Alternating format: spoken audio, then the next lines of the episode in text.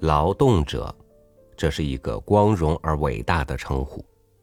那些为建设祖国、建设世界而付出努力和心血的人，那些为家庭、为亲人努力拼搏的人，也是伟大的。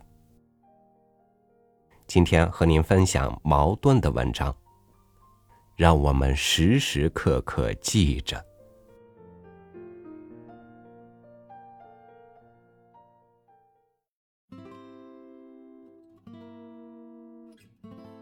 今天是五一节，亲爱的读者同志啊，也许为了庆祝五一，昨晚上你和你的同学们、同志们忙了半夜。在你们愉快而兴奋的忙着的当，也许你们有过这样的感想吧？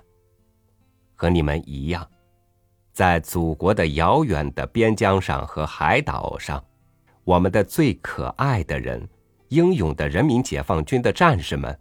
一定也在忙着同样的事，迎接劳动人民自己的节日。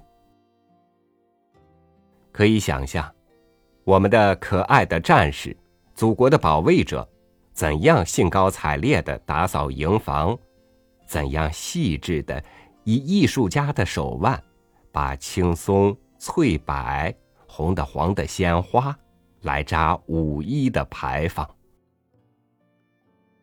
然而，亲爱的读者同志哈，同时我们也一定要想到，就在这时，有多少钢铁战士挺起胸膛，拿着武器，两眼炯炯、高度警惕的巡逻在我们祖国的几千公里长的边疆和海防线上。五一的前夜，在我们这里是满天繁星，和风如拂。可是，在祖国的海防前线的海岛上，也许是正下着雨，刮着风，而挺立在风雨中的战士，也许正在低声唱着：“困难见我发愁，大雨见我摇头，咱们久炼成钢，坚决保卫海防。”不论是白天黑夜。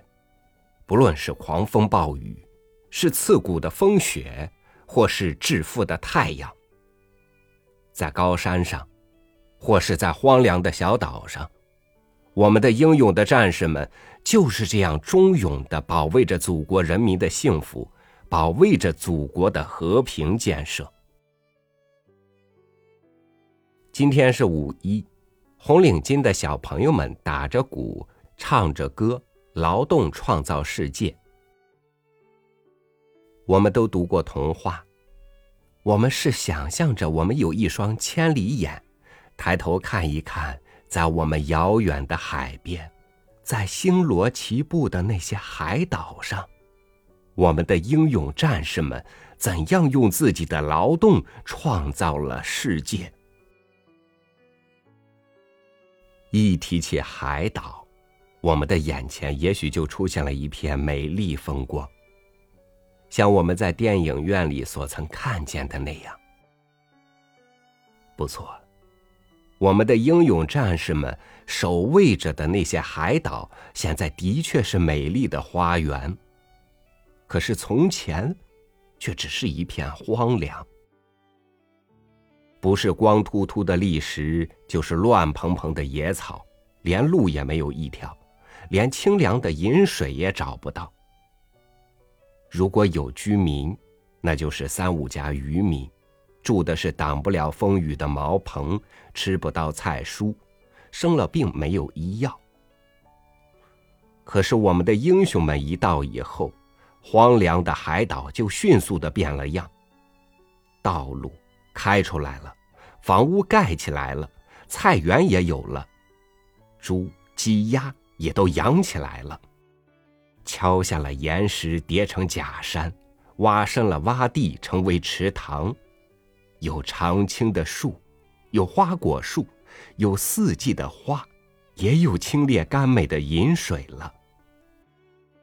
归来的燕子，简直不会认识这是他们曾经住过的老家。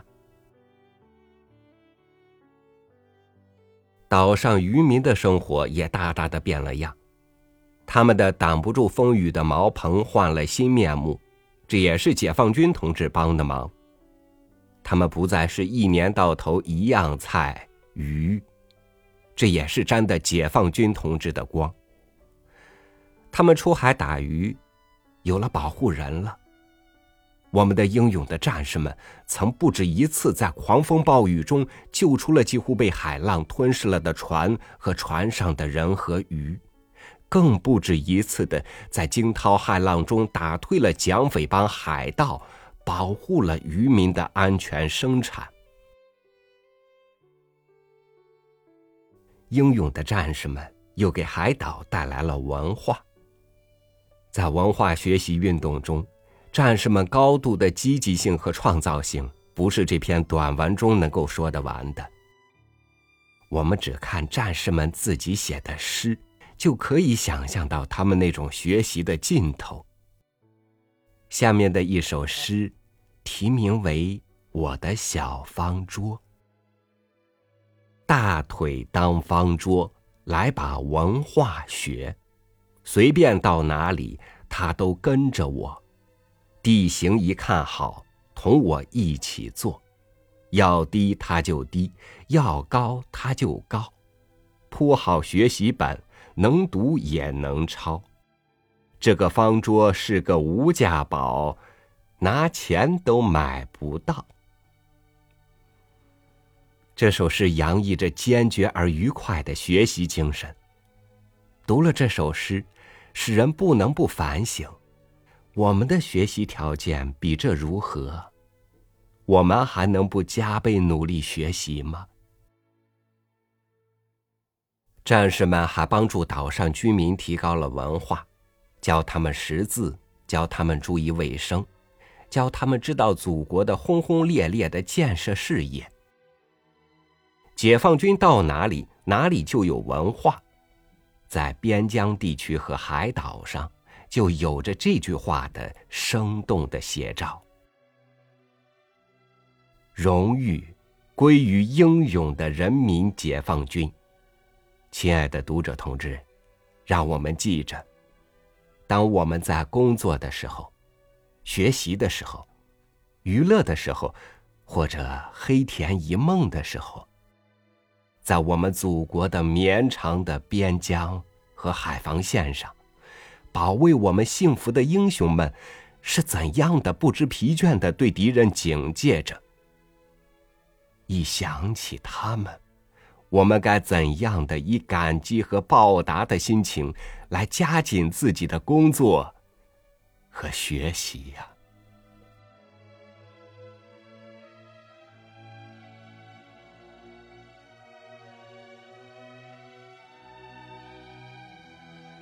我们时刻记着，在我们可以用劳动换取美好生活的时候，有人用鲜血和生命在守护着我们的疆土，在保卫着我们的和平，也在建设着我们的祖国。崇尚劳动，就是追求幸福；热爱劳动，就是热爱生活。朋友们，劳动者们，五一节快乐！我是朝雨，祝您晚安，明天见。